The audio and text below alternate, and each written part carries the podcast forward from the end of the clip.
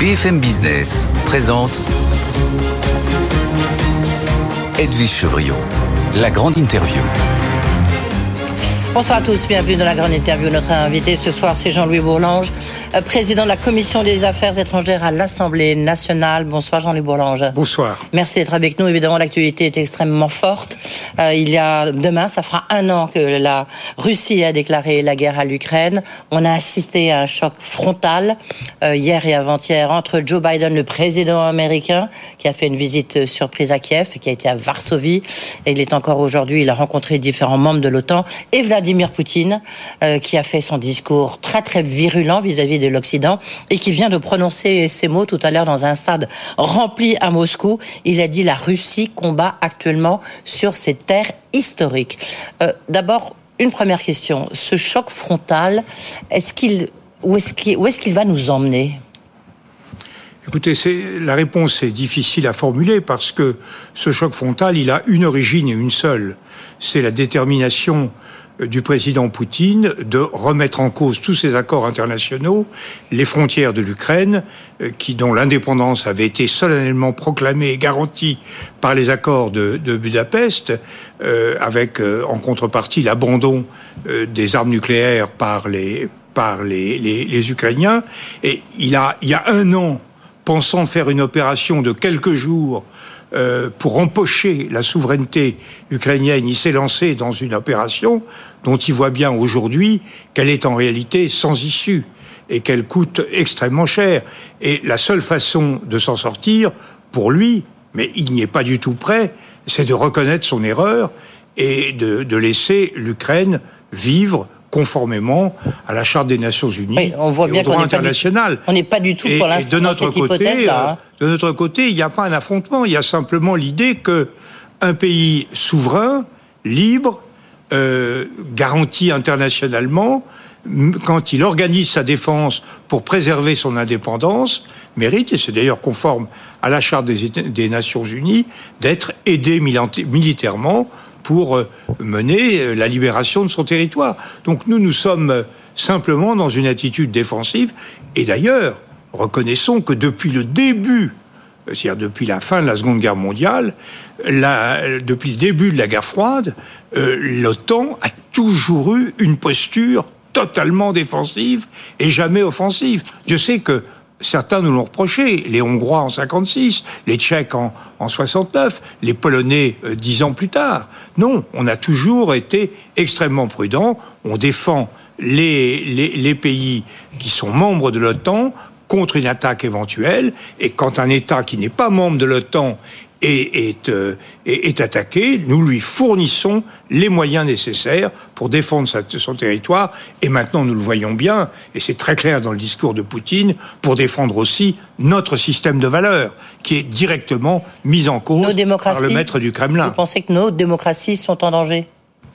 Ah oui, écoutez, je, je pense que je pense que quand on regarde la situation telle qu'elle s'était créée au lendemain de l'effondrement du mur de Berlin et de la dislocation de l'Union soviétique, on avait eu l'illusion, pas tout le monde, moi j'avais été assez épargné par cette illusion, étant d'une école réaliste plutôt, on avait eu l'illusion que les grands principes qui étaient les nôtres, la liberté, la démocratie, le pouvoir du peuple, l'état de droit, la séparation des pouvoirs, le respect de la souveraineté, euh, tout ce qui forme la base de la Charte des Nations Unies, allait se répandre partout.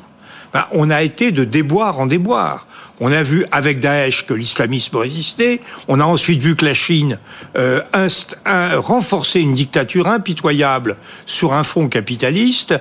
On a vu après que euh, la Russie euh, remettait en cause les engagements qu'elle avait pris 20 ans plus tôt. Et nous voyons bien que nos principes, même en Afrique, sont, sont mis en cause. sûr, oui. Euh, donc, euh, euh, nous avons eu des échecs en Afghanistan, alors qu'on défendait des choses, le droit des femmes, des choses qui sont vraiment auxquelles nous Oui, mais vous en croyons. tirez quoi comme leçon?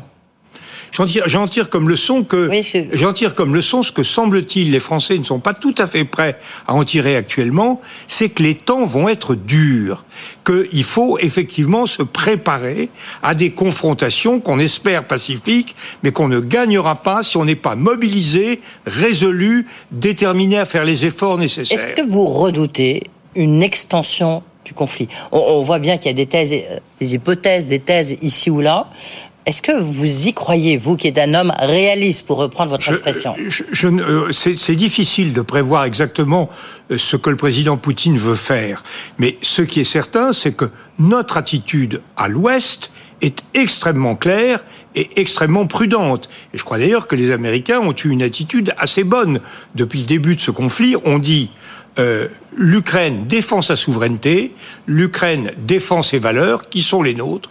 Nous devons l'aider à mener ce combat, mais nous ne voulons en aucun cas une extension du conflit. L'OTAN n'interviendra jamais sur le territoire euh, russe et nous invitons nos partenaires ukrainiens, nos amis ukrainiens, à ne pas porter la guerre sur le territoire russe. Alors maintenant, si M. Poutine veut véritablement, ce que je ne crois pas en profondeur, veut déchaîner une guerre générale, euh, vous savez, c'est celui qui veut se battre euh, emporte toujours la, décision contre celui qui veut pas. Oui.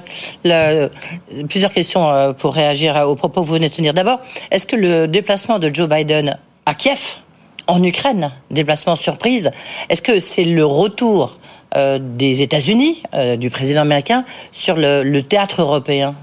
Oui, je, je crois que c'est important parce que on avait accrédité non seulement Trump, euh, mais, également, Obama aussi, mais également hein. Obama, on avait accrédité l'idée du pivot. C'est-à-dire la situation est calme du côté des, des Russes et l'ennemi principal, c'est euh, le chinois, c'est Monsieur Xi. Mm. Il faut mettre ça, c'est toujours en cours, hein, mais bon. Comment Ça, c'est toujours un peu ce qui se passe. Oui, hein. non, mais justement, on a accrédité cette idée, mm. et ensuite on a dit, ben, écoutez, pour Biden et pour les États-Unis, il y a une diversion. Poutine, maladroitement, a remis les États-Unis en selle, a réactivé un conflit qui n'aurait jamais dû voir le jour. Donc, il y a une sorte de de distraction des Américains qui sont obligés de se concentrer sur la Russie. En fait, ce que signifie le voyage de M. Biden, c'est que l'engagement de la défense de l'Europe occidentale, Ukraine comprise, est un engagement majeur pour les États-Unis et que les États-Unis restent fidèles à la ligne de leur double engagement. Ils sont présents sur l'océan Atlantique et sur la défense de l'Europe et ils sont évidemment présents sur le Pacifique avec toutes les inquiétantes évolutions autour de, Taïwan. On a vu les déclarations, et encore euh, tout récemment, euh, lors de la conférence de sécurité à, Munich, du président Macron. Euh, est-ce que d'abord, vous trouvez que sa ligne est celle qu'il que, doit tenir la France? Et deuxième question, est-ce que ces choix stratégiques et géostratégiques qu'a fait le président de la République, est-ce que on aurait pu, il aurait pu en parler devant le Parlement? Puisque vous êtes président de la commission des affaires étrangères, je le rappelle, à l'Assemblée nationale. Il ne s'exprime pas devant le Parlement, il n'a bah, pas le droit. Un congrès. Oui, devant un congrès. Ah il, faudrait, il faudrait, réunir effectivement un congrès. Il pourrait le faire. Euh, il a fait ça deux fois au début du, de son premier quinquennat. Il a dû sans doute trouver que la formule n'était pas très adéquate. C'est vrai qu'elle est, est, un peu difficile. Non, parce qu'on ne sait pas si on lui répond. Si on lui répond, ça peut être une mise en cause. Le président n'est pas responsable devant le Parlement. Là, nous touchons à toute l'ambiguïté du système institutionnel français qui fait que le président est à la fois un arbitre au-dessus des partis et le chef réel de l'exécutif qui, en fait, est responsable indirectement. surtout sur la diplomatie. Sur, ça. Mais je pense que sur le fond, euh, le, président a fait un très bon discours à Munich où il a vraiment dit les choses qui sont, où il est en plein, en plein accord avec euh, l'ensemble euh, des partenaires. Et puis après, il a fait ses déclarations qui étaient plus difficiles à comprendre auprès de certains de vos confrères et consoeurs. Et là, je crois qu'on ne doit pas, on, ne doit pas donner le sentiment, ce que ne donne pas vraiment le président Macron, mais ce que donne par exemple le président tchèque, euh, donner le sentiment, comme euh, un, interlocuteur le lui a dit à Munich, euh, d'avoir un peu peur de la victoire. On est engagé. Nous n'avons qu'une chose à souhaiter, c'est que les Ukrainiens gagne. Gagner, ça ne veut pas dire envahir la Russie, ça veut dire simplement la libérer. Mais ce que, ce que suggère Emmanuel Macron et qu'il faut bien comprendre, c'est qu'à partir du moment où on ne veut pas porter la guerre contre la Russie, on n'est pas maître de choisir euh, notre interlocuteur, le maître du Kremlin, c'est pas comme avec Hitler où on a commencé par occuper Berlin et ensuite on a dit, bah, on a eu Adenauer à la place d'Hitler, c'était beaucoup mieux. Bon, non, là c'est pas ça. Donc on ne choisit pas notre interlocuteur et ce que suggère euh, le président Macron, et là je crois qu'il a raison, c'est qu'il faudra un moment quel que soit. Et le moment n'est pas venu. Assurément, euh, c'est avec euh, le dirigeant que les Russes mettront en face de nous qu'on négociera. Or, tout le monde souhaite qu'à un moment ou un autre, et le plus tôt sera le mieux, même si les circonstances sont absolument pas réunies aujourd'hui. On voit pas tellement le peuple russe. Oui, on voit pas tellement le peuple russe se soulever et euh, non, débarquer Vladimir Poutine. C'est pas, pas, dans les, on voit pas ce scénario. Pas dans les habitudes de la maison. Exactement. En général, le, le, pouvoir russe se, se, transforme, se modifie euh, de, par, au profit de gens très proches. Par exemple, Catherine II a commencé par tuer son mari. Euh, Alexandre Ier passe pour avoir liquidé son père. Euh, Khrouchtchev a liquidé Beria, qui était son collègue au, au Politburo. Donc c'est plutôt des, des petits meurtres entre amis, comme dirait Agatha Christie. Est-ce que le, la Russie a décidé donc de suspendre sa participation au traité euh, nucléaire New Start? Euh, bah, Joe Biden a qualifié cette décision euh, de grosse erreur. Est-ce que c'est tu, enfin, c'est difficile de répondre, mais est-ce que Vladimir Poutine, il est en train de, de dire quelque chose, ou alors il est dans la, dans la rhétorique de, de guerre? Non, je crois qu'il il est de tout ce qui touche au nucléaire. Euh, Poutine aime bien l'agiter. Il estime que dans, dans, un certain nombre d'opinions publiques, notamment l'opinion allemande, ça, ça, fait un peu peur.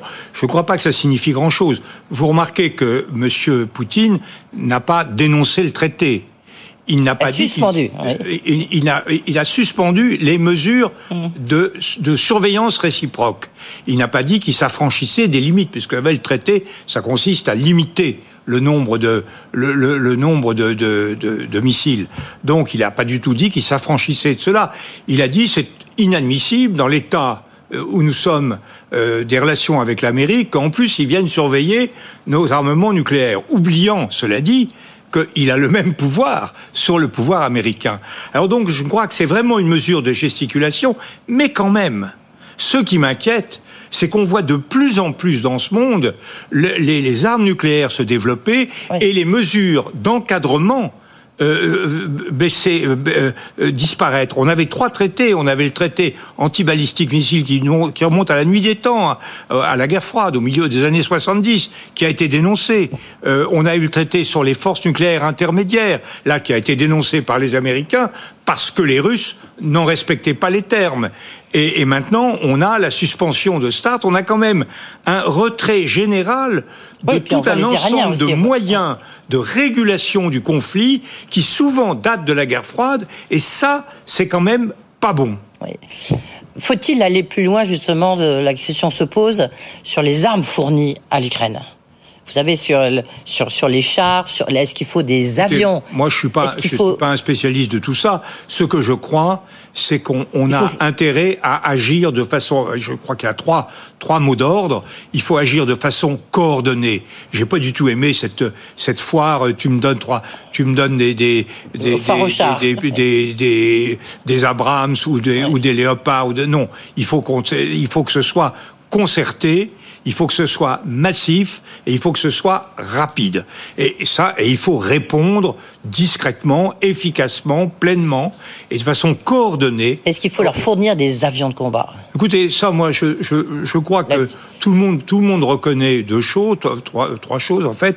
Un, pour l'instant, les Ukrainiens contrôlent leur espace aérien, les Russes ne s'y aventurent pas. Deux, les Russes contrôlent leur espace aérien. Si on s'y aventurait, on perdrait beaucoup de matériel. Euh, deuxièmement, les pilotes euh, ne sont pas formés.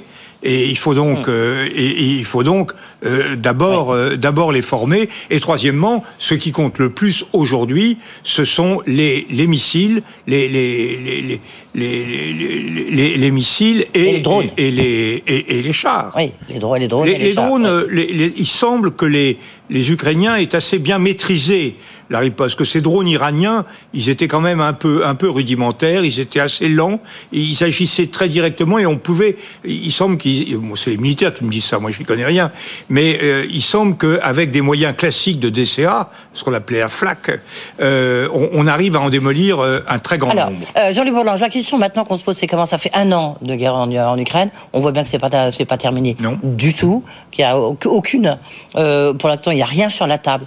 Il y a, Vladimir Poutine vient de l'annoncer, la visite de Xi Jinping en Russie. Il y avait le chef de la diplomatie chinoise qui se trouve en ce moment même à Moscou et euh, qui dit il a un plan de paix. Est-ce que la Chine peut en fait jouer les arbitres dans ce, dans ce conflit Moi, je suis de ceux qui pensent que la question de savoir qui joue les arbitres est très secondaire. Ce qui compte, c'est savoir ah bah. s'ils sont capables de se mettre d'accord, euh, ukrainiens et, russes, sur un projet. Et là, je rejoins votre scepticisme. Euh, je ne vois pas, euh, tant qu'il y a une situation d'équilibre militaire, comment on peut arriver à la paix. On arrivera à la paix si les, Ukrainiens réussissent une offensive et que les Russes sentent qu'ils euh, vont tout perdre s'ils négocient pas, ou à l'inverse, si les Russes réussissent leur offensive et si les Ukrainiens sont, sont dans une situation désespérée. Et c'est ça qu'il faut éviter. Donc aidons les Ukrainiens à avoir, à, avoir un rapport de force qui leur soit favorable, car c'est un rapport de force nouveau qui seul permettra une négociation de paix. Euh, on va parler aussi de est-ce qu'il faut de nouvelles sanctions? Il y a eu un débat tout aujourd'hui au sein de l'Union européenne pour savoir s'il fallait un nouveau train de sanctions. Ça fait un an de sanctions économiques. On voit bien que les conséquences sont euh, majeures, voire irrévocables dans certains secteurs. Juste avant, je voudrais revenir sur les propos que vous avez tenus qui ont suscité ah, la polémique non. deux questions différentes. Non, non, c'est les sanctions après. Mais je voudrais que vous reveniez sur ces propos que vous avez tenus. à propos des Ukrainiens, qu'est-ce que vous avez voulu dire Est-ce que c'est des propos que vous maintenez aujourd'hui? Euh, Bien sûr, sauf que c'est, je n'ai peut-être pas eu l'expression la plus à droite, mais c'est le type même de la fake, la, fake, news, comme on dit. Non, mais la, fake interprétation. Qu'est-ce que j'ai dit? Les gens avaient peur de voir des Ukrainiens débarquer par centaines de milliers. J'ai dit, ce sont des gens courageux, ils, ils, pourront, ils, et, chez nous, ils s'installeront très bien. Alors on a dit, il dit ça parce que c'est des blancs. Il dirait, dirait pas la même chose si c'était des noirs. Pas de chance, j'avais dit exactement la même chose trois semaines plus tôt des gens de Calais. Parce que quand je vois tous ces gens qui, de Calais qui ont traversé toutes les mers, les continents, les épreuves les plus terribles, je dis que s'ils viennent chez nous, ce sera un enrichissement pour la France. C'est une chance pour la France, disait mon, mon vieil ami Mario Stasi. C'est ça que j'ai voulu dire. Alors on peut prendre les propos, les tordre dans tous les sens, et euh, mais ça. Et voilà, vous les avez rectifiés. Oui, je ne vais pas rectifier. Simplement, il faut arrêter de, de, de, pratiquer le soupçon systématique et essayer de savoir ce que quelqu'un veut dire quand il dit quelque chose. Alors sur les sanctions, voilà, ça c'est ma deuxième question. Ah, quand sanctions, sanctions économiques. Est-ce que pour vous, elles ont fonctionné ou pas? Parce que euh, on peut se poser la question. On reçoit de nombreux chefs d'entreprise qui ont décidé il y a, enfin, il y a quelques jours, je recevais le patron en début de semaine, la Société Générale, évidemment, qui a, qui a vendu la Rosebank. C'est le cas pour euh, euh, de, nombreux chefs d'entreprise. On se pose la question de savoir si c'est efficace. Euh, est-ce que pour vous, ces sanctions ont joué un rôle important ou peut-être euh, risque de faire fléchir Vladimir Poutine ou pas du tout? Écoutez, je crois que sur les sanctions, il faut, il faut jamais attendre des sanctions plus qu'elles ne peuvent donner. Les sanctions, c'est une action à long terme d'abord. C'est pas une action à court terme. Euh, je pense que, euh, et deuxièmement, je pense que le but n'est pas tellement euh, d'affaiblir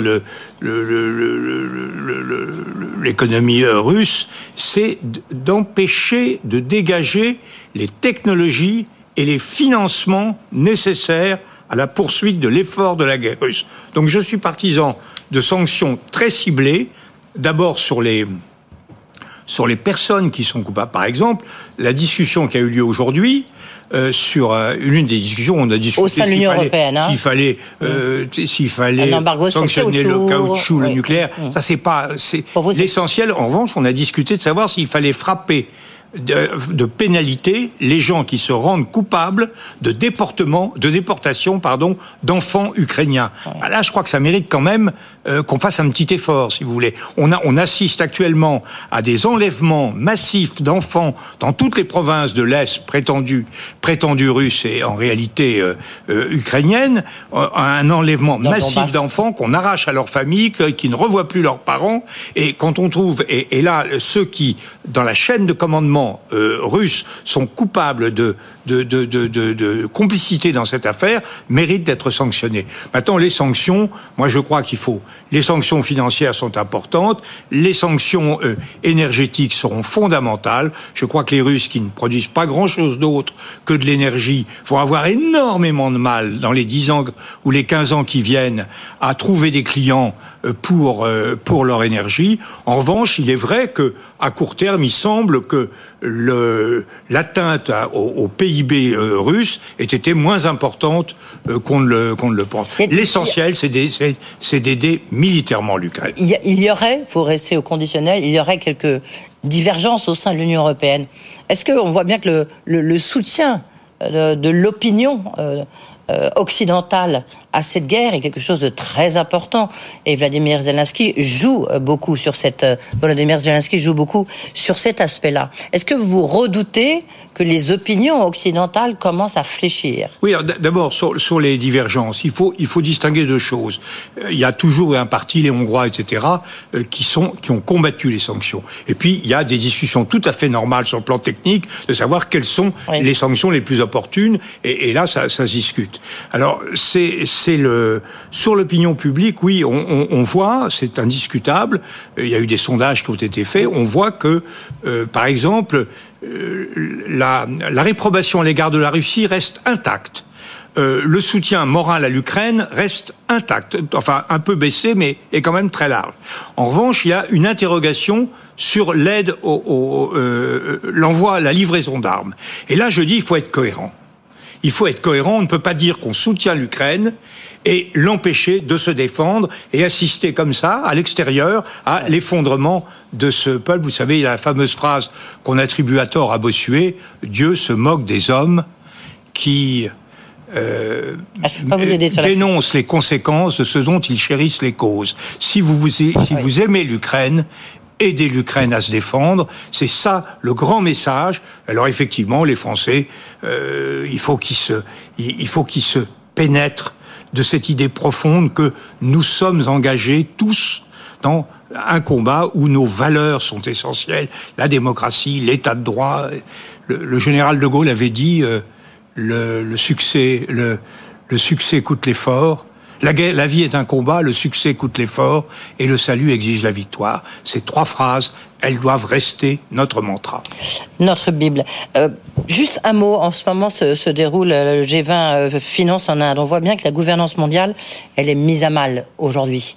Comment est-ce qu'on est qu'on peut essayer de la, la refonder? Et qui est susceptible de cette refondation, de mener cette refondation. Écoutez, c'est vrai qu'on a, on, a quand même un, un, un, univers qui est complètement fragmenté, brisé, disloqué, avec des idéologies, avec notamment cette idéologie qui est la nôtre, dont je ne rougis pas, donc que je veux défendre.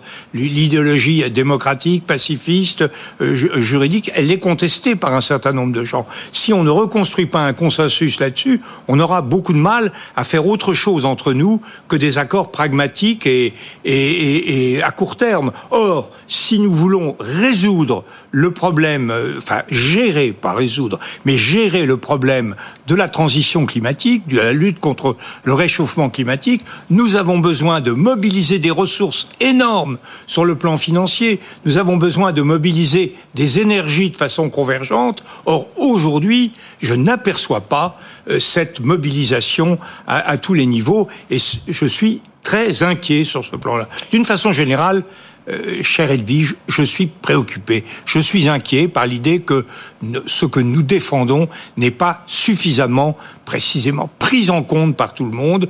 Nous sommes dans un monde très dur, très dangereux, et il faut retrouver les fondamentaux. Et ces fondamentaux, c'est l'état de droit, la démocratie, la solidarité entre les peuples, la volonté de et, la volonté de résister à toutes les barbaries et qui, qui nous sont opposées. Ça demande voyez, je cite toujours cette phrase de Thucydide qui est que, que dont Jean-Claude Casanova a fait la devise de commentaire.